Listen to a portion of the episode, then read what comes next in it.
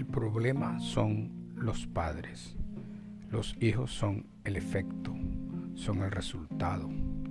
Debemos tomar en cuenta que los defectos de los hijos son las fallas de los padres.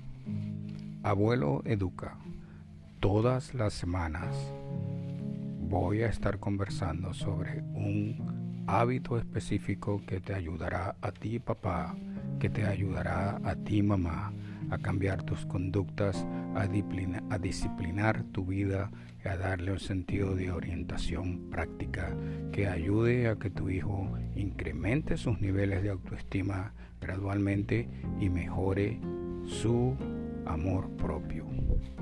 Hasta la vista.